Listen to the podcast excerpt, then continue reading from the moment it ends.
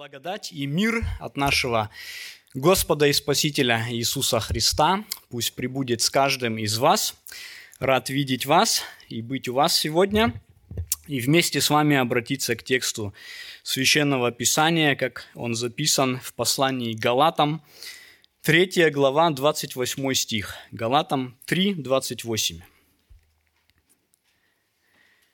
«Нет уже иудея, ни язычника, нет раба, ни свободного, нет мужеского пола, ни женского, ибо все вы одно во Христе Иисусе.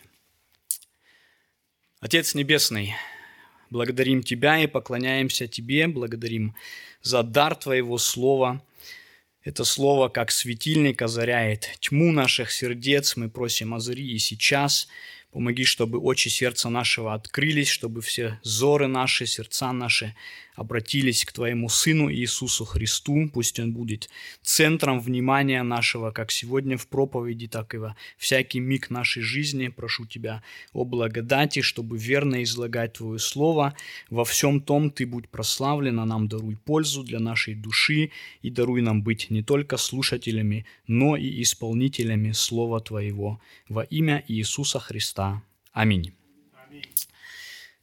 В нашем собрании в Лихтенберге мы на протяжении нескольких месяцев рассматривали тексты священного писания под такой общей темой «Наша идентичность во Христе». Кто мы во Христе, кем мы являемся, в каком положении мы находимся. И вот здесь это один из тех текстов. Вчера брат Йохан довольно спонтанно все было, поэтому я взял одно из того, что мы проходили. И вот мы имеем этот текст, который говорит нам эту истину о нашем положении, о нашем сути во Христе. Вы одно во Христе Иисусе. Этим нам показано, что во Христе верующие в Него имеют некое удивительное единство, некоторая общность и равенство, где стираются всякого рода различия, всякого рода границы. Да? Давайте об этом порассуждаем, и когда мы говорим, что стираются границы и устраняются различия, сразу начнем с того, чтобы уяснить себе, о чем этот текст не говорит, да? к чему он не учит нас. Во-первых, Библия будучи всегда крайне честной, будучи всегда крайне реалистичной, никоим образом не замалчивает, не идеализирует, не устраняет тех различий, которые мы реально имеем. Вот, например, когда я был еще студентом, мне прислали линк, по-моему, на веб-страницу, где были фотографии снежинок, под растровым электронным микроскопом. Мы знаем все снежинки в последние годы меньше и меньше, но кажется, они одинаковые, беленькие и все. Когда их сильно увеличивают, можно видеть, да, там общая форма такая часто, но там каждая из них, она там отдельный такой загогулинка, отдельный выступ, они все разные, все разные.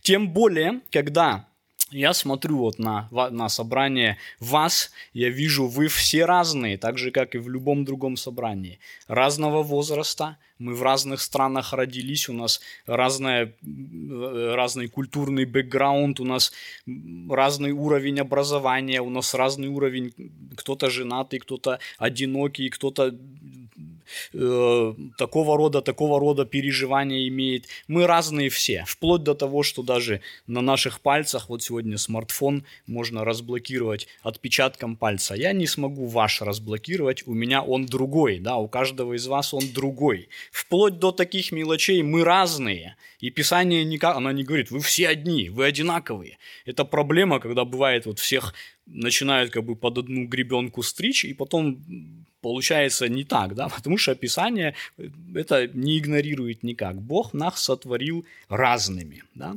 И когда Павел в свое время смотрел на церкви, где он служил, откуда взяты вот то, что в тексте мы имеем, вот эти категории – иудей, язычник, раб, свободный, мужской пол, женский пол. В параллельном тексте Колоссянам 3.11 он еще проводит варвар, скиф, да.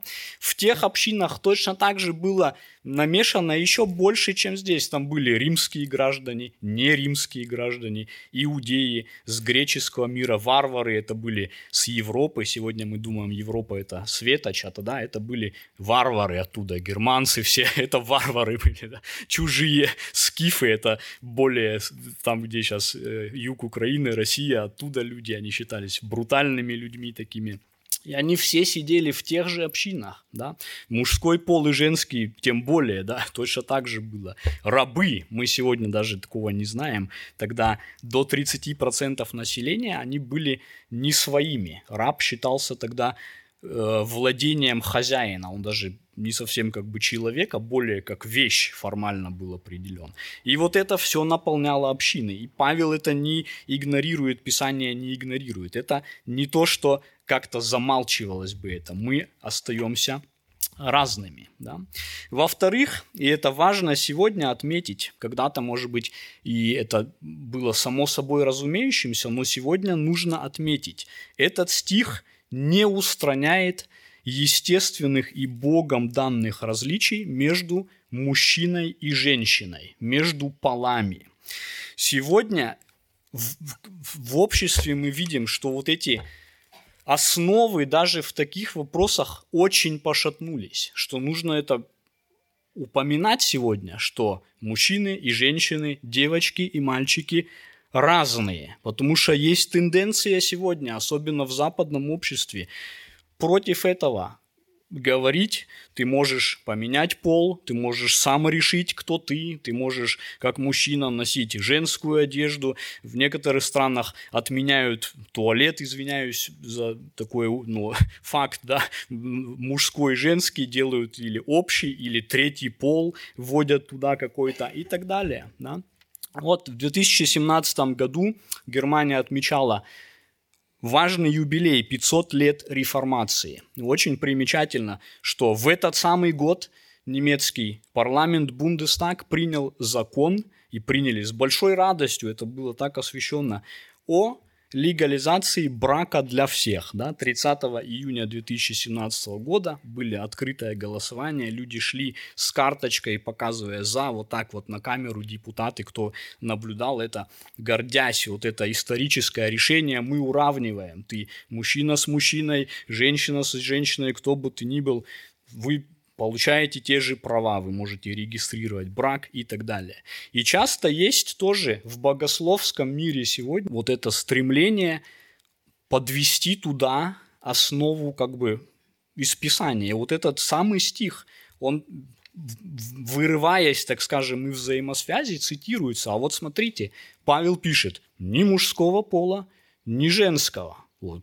Аллилуйя, да, значит, мы правильно делаем, значит, мы ну, легитимированы в этом, да, и мы подчеркиваем, и сегодня надо просто черным по белому, еще раз, кому не ясно, да, мужчину и женщину Бог создал, и наш Спаситель Иисус Христос, когда его спрашивали тоже о семейных вопросах, Матфея 19 глава, он сказал, разве вы не читали, что сотворивший в начале мужчину и женщину сотворил их. Христос подтвердил разность пола и подтвердил, что в браке мужчина и женщина, и никак иначе сходятся. Да? Все остальные вещи – это не брак. Да? И это этот стих, где Павел говорит, ни мужского пола, ни женского, он не устраняет это, он что-то иное имеет в виду, да, и мы это отметим. Точно так же это не устраняет роли мужа и жены в семье, которые Бог тоже определил каждому разными быть. Они оба равноценны, как человек. Но муж есть муж, и жена есть жена. Жена не должна бороться, чтобы быть главою в семье, потому что Писание говорит – что муж поставлен главою быть. Муж не должен быть пассивным, чтобы другую роль занимать, которую Бог ему не предназначил. Да, это тоже важно понять. Мужчина остается мужчиной и женщина женщина. Этот стих говорит о другом. И третье, давайте отметим, о чем он не говорит. Здесь не написано «вы все одно» и точка на этом. Здесь написано «вы все одно» во Христе Иисусе. Мы можем печальные тенденции видеть в истории, особенно в истории Советского Союза и в истории Германии, когда была попытка создать одно вне Христа. Вы одно, пункт, да, точка на этом. Это очень опасно бывает. Когда Христос устраняется и равенство пытаются, запрос на равенство и на общность, и на единство есть большой всегда. Всегда хорошо, когда консолидировано общество, когда у него какое-то общее есть идея и так далее. Опасно, когда Христа изымали из этого и пытались равнять иным образом. Например, сплачивая всех – вокруг идеологии какой-то, коммунистической, фашистской, национально-социалистической, патриотической. Сегодня, э, например, вокруг вопросов климата. Вот всех, все должны думать по одному, все должны по одному как-то действовать. Да?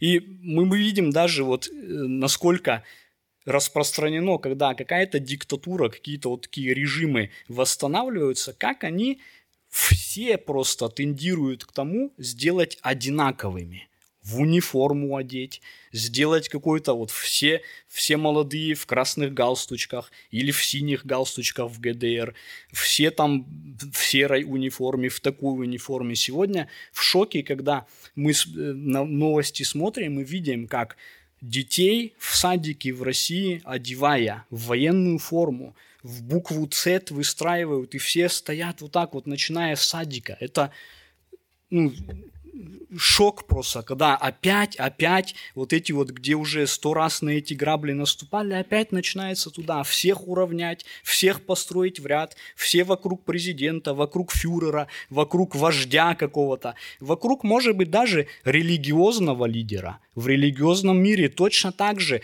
была вот эта тенденция сплотить не вокруг Христа, а вокруг какого-то папы, там еще кого-то. И это каждый раз, это опасно, и это каждый раз будет негативно. Кстати, вот Жан Кальвин, да, разные есть отношения к нему, но мне было очень интересно. Он, когда умер, он завещал, чтобы его похоронили и не отмечали могилу его. Он не хотел, чтобы к нему паломники ходили, вот здесь там великий такой. Он хотел Христа ставить в центр, а не себя. Да? Но мы видим даже в Новом Завете уже, как вот эта тенденция. Помните, когда Павел говорит, у вас есть дискуссии, я Петров, я Аполосов, я Павлов и так далее, вокруг лидеров. Это тоже и в религиозном мире, мире это находится, и это тоже не то единство, о котором здесь написано. Какое же единство тогда? Давайте тогда рассмотрим в позитивном плане. О чем здесь написано? Каким образом мы все равны, мы все едины, мы все общие во Христе Иисусе? Во-первых, давайте вспомним, где употребляется еще раз в Писании та же самая формула, буквально риторическая, как здесь. Да? Не иудея, не язычника. Давайте откроем вместе послание к римлянам, третью главу, римлянам 3. И начнем с 9 стиха, давайте, римлянам 9, 3, 9, 10. И этот, тот же самый автор, послание к Галатам, послание к римлянам, тот же Павел, он пишет вот так. «Итак, что же, имеем ли мы преимущество?» Нисколько, до того он аргументы определенные излагал – он сейчас подытоживает, он говорит, нисколько. Ибо мы уже доказали, что как иудеи, так и елены все под грехом. Как написано, нет праведного ни одного. Вот здесь Павел указывает точно те же слова, как здесь. Он говорит и иудеи, и елены. И мы можем это дальше продлить э, основательно варвары, скифы, рабы, свободные, мужской пол, женский пол, образованные, необразованные, молодые, пожилые, все под грехом. Есть вот это другого рода единство, которое всех людей объединяет. Они все павшие грешники, которые разделены с Богом. Павел говорит, иудеи, елены, все они в этой категории. Вот здесь вы точно равны. Вы разные люди, разная культура, но все грешники. Нет праведного ни одного. Но на этом он не ставит точку, но он показывает и далее. И в отношении того, как эти иудеи, грешники, елены, варвары, скифы, мужской пол, женский пол, как они из положения грешника приходят в положение спасаемых, тоже нет различия. И давайте в этой третьей главе дальше прочитаем с 21 стиха. Он пишет так. «Но ныне, независимо от закона, явилась правда Божия, о которой свидетельствуют закон и пророки. Правда Божия через веру в Иисуса Христа, во всех и на всех верующих, ибо нет различия, потому что все согрешили и лишены правды, славы Божией, получая оправдание даром по благодати Его искуплением во Христе Иисусе, которого Бог предложил в жертву умилостивления в крови Его через веру – для показания правды Его в прощении грехов, соделанных прежде, во время долготерпения Божия, к показанию правды Его в настоящее время, да явится Он праведным и оправдывающим верующего в Иисуса. Павел здесь, кто послание римлянам помнит, он сначала доказывает вот это равенство все во грехе, и потом он показывает, и выход из этого тоже один для всех – это Сын Божий Иисус Христос. Нет различия, 22 стих. Иудей ты, ты должен уверовать в Иисуса Христа, чтобы получить оправдание. Ты елен, грек, варвар, образованный, необразованный, молодой, старый, мужской пол, женский пол. Ты должен уверовать в Иисуса Христа, чтобы получить спасение и оправдание. Один путь, да? одна проблема, которая всех уравнивает, и одно решение, которое для всех действует, для всех верующих он получает этот мир с Богом и оправдание. Да? Вот это нас объединяет в церковь, когда мы пришли, еще раз, и вот где говорится, нет иудея, язычника, раба свободного, потому что мы во Христе, мы все одним путем пришли, и мы все в нем очищены и омыты. Сам Господь Иисус, еще раз указывая на вот этот эксклюзивность свою, да, Иоанна 14,6, он говорит, «Никто не приходит к Отцу, как только через меня». Для всех один путь, кто бы ты ни был, только Христос. Во-вторых, как мы, еще раз, вот этим позитивным и э, равны во Христе. Среди народа Божьего нет разделения на более близких к Богу и на простой народ, так скажем. Что я имею в виду? В исторической перспективе, когда мы смотрим, как церковь, например, развивалась, создались такие группы, как бы, или как сказать, коридоры, когда церковь разделили. Она называлась верхняя, так скажем, слой назывался клир, и общая масса называлась миряне, да, дилайен по-немецки. И если посмотреть, например, как раньше это было в средние века, считалось, что вот эти священники, монахи, как бы вот эта высшая элита духовная, вот они к Богу более близкие. Вот они совершали культовые действия, вплоть до того, что когда вечерю принимали, например, э, кто знает это из истории, простому народу не давали вообще касаться хлеб и тем более чаши. Они были, хотя все они были крещены, хотя все они ходили в церковь, может, активнее, чем, чем мы еще. Вообще ни чашу, ни хлеб. Ты просто людин. Вот есть вот этот священник, он возвышал эту облату, произносил, люди просто созерцали это, они чашу даже не принимали. Почему? Потому что считались они как бы второсортные такие. Мы видим такой подход во время Иисуса, когда он был на земле среди фарисеев, они говорили, этот народ, он невежда, проклят он, они серые люди, они не знают богословия, им нельзя как бы, ну, они, они с Богом немножко вот где-то сбоку там, да. И один из аргументов, например, когда делался перевод Писания священного на родные языки народов, Лютер, когда на немецкий, например, делали, говорили, нельзя простым людям Библию в руки давать, они начнут там читать, и они начнут оттуда какие-то ну, свои умозаключения делать. Это опасно даже, они не квалифицированы.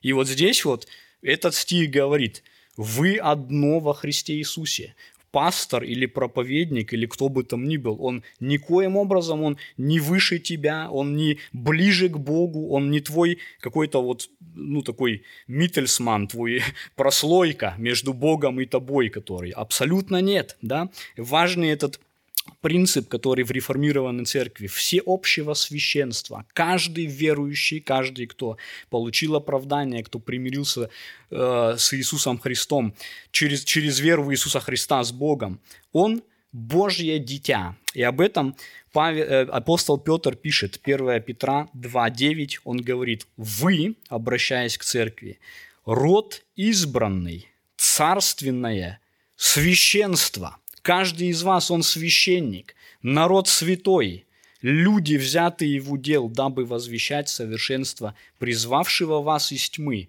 в чудный свой свет. Вы уже не во тьме, вы во свете, и вы очищены, и вы с Богом соединены. Вам не, не надо папы римского или еще какого-то, кто бы меня вот так вот между, между Богом и мной стоял. Вы царственное священство. Господь Иисус, обращаясь к ученикам, когда они спорили, там, кто больше, кто первей, он говорит Матфея, 23 глава, 8 до 10 стиха, он предостерегает, он говорит, «Не называйтесь учителями, ибо один у вас учитель – Христос.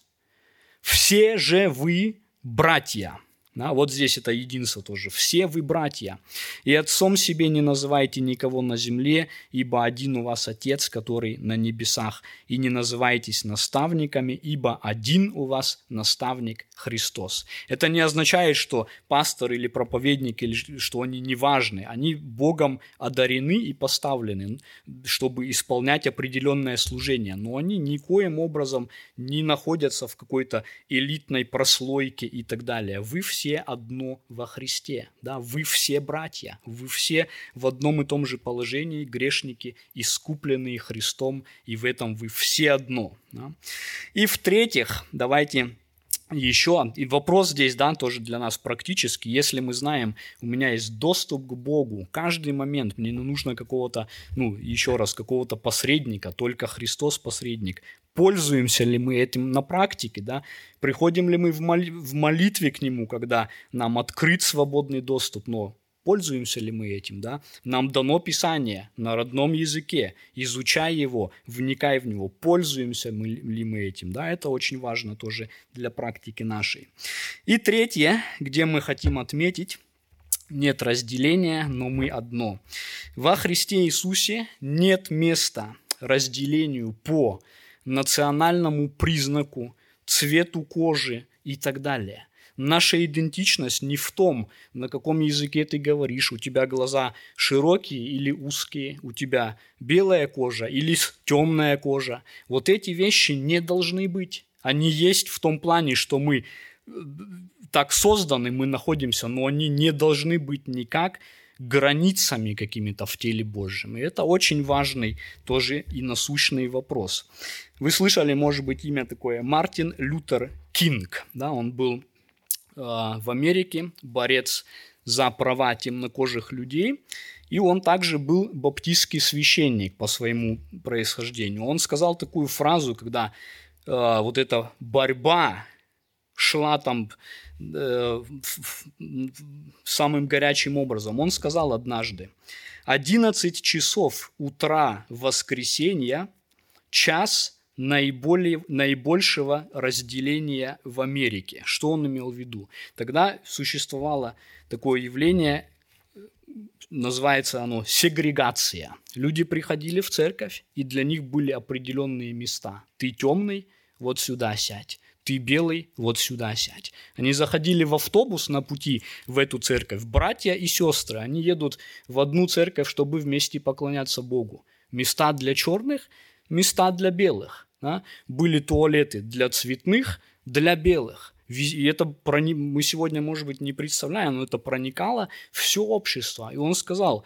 это час наибольшего разделения, когда церковь сходится вместе, их разделяли вот эти границы ты такого цвета кожи, а ты такого... Они на одном языке говорили, в одной стране географически жили. Между ними находились вот это разделение. Это реально несколько десятилетий назад это факт был. Ежедневно люди это переживали.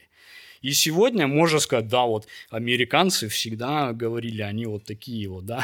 Сегодня в наших церквах тоже есть это. Я однажды ехал в машине с сестрами в церкви. Замечательные сестры, уважаю все их. И разговор коснулся, это было вот на пике, когда тогда э, кризис был, флюхтлингс-кризис, когда ехали люди с Ближнего Востока и так далее. И там коснулся вот какой-то вопрос, и сказаны были слова, едут эти черные сюда. Это из слов христиан выходит такое, да? Или люди сегодня, это шокирующе тоже и неприятно упоминать это, но нужно сказать. Сегодня вот сестра рассказывала, как там на Украине переживает война. И Бог дает милость послужить людям в нужде здесь. Но в наших церквях здесь, которые накормлены, сыты, одеты, есть эти разговоры сегодня, когда говорится, хохлы едут, бандеровцы, что вы их принимаете, что вы с ними возитесь там. В наших церквях те, кто братья и сестры во Христе, почему из нас выходят вообще эти слова? Я могу, когда с людьми говорим, мне можно точно сказать, кто из них смотрит, например, российское телевидение, потому что у человека немножко происходит неправильный поворот в мозгу. И вот это вот, о чем Павел говорит, ни иудея, ни язычника, ты не должен смотреть, ты украинец, ты африканец, ты китаец. У нас в церкви сидят китайская семья, с Чили люди, с Бразилии люди. Это обогащение церкви, это не, не повод, чтобы какие-то вот эти вот проводить там он с Украины, он оттуда дискутировать. Это не касается политики вообще, это касается идентичности во Христе. Нам говорят, что вы эти вопросы затрагиваете, не надо в политику нам лезть и так далее. Почему же ты тогда вне Христа судишь брата твоего и сестру твою? Да? Эти слова не должны выходить. Вообще вот эти идеи сегодня, когда сеют вот это вот через телевидение, это сеют сознательно ненависть между людьми, ненависть именно тоже на признаки национальном принадлежности к народу, это не должно никак в нас входить. Это яд просто для христиан. Это печально, что вообще вопросы эти поднимаются, что эти дискуссии очень горячо ведутся. Писание говорит, во Христе Иисусе ни иудея, ни язычника, ни скифа, ни варвара, ни русского, ни украинца, ни немца, ни китайца, ни другого. Они есть так созданы, но это не то, чтобы через эти очки, с какой ты страны, с какой ты цвета кожи, вот тогда я буду с тобой по-другому говорить. Вот об этом говорится. Вы в этом плане одно – Божий народ. Вот ваша идентичность. Не паспорт твой, не, не какие-то там, как ты выглядишь. Божий народ, который Иисус искупил. И здесь мы видим великую картину, которую в книге Откровения нам представлена. И там Иоанн, видя вот это видение небес, давайте откроем это, Откровение 7.9. Он пишет так. «После сего взглянул я, и вот великое множество людей, которые перечесть, из всех племен и колен, и народов, и языков, стояло пред престолом и пред Агнцем в белых одеждах и с пальмовыми ветвями в руках своих. Он видит видение – бесчисленного количества со всех народов. Там не было никакого и быть не может разделения. Притом перечисляется, видно, они из разных народов, но они все объединены поклонением Агнцу Иисусу Христу. Там не было ты чернокожий, встань сюда, ты украинец, встань сюда, я россиянин, я встану сюда. Они все стояли перед престолом, чтобы хвалить. И в чем их хвала выражалась? Откровение 5 глава, 9 стих. «И поют новую песнь, говоря, «Достоин ты, взять книгу и снять с нее печати, ибо ты был заклан, и кровью своей искупил нас Богу из всякого колена, и языка, и народа, и племени. Вот что их объединяло во Христе искупленные. Бывшие грешники, нет праведного ни одного, ныне все как один, искупленные Христом. Вот это их объединяло в одно.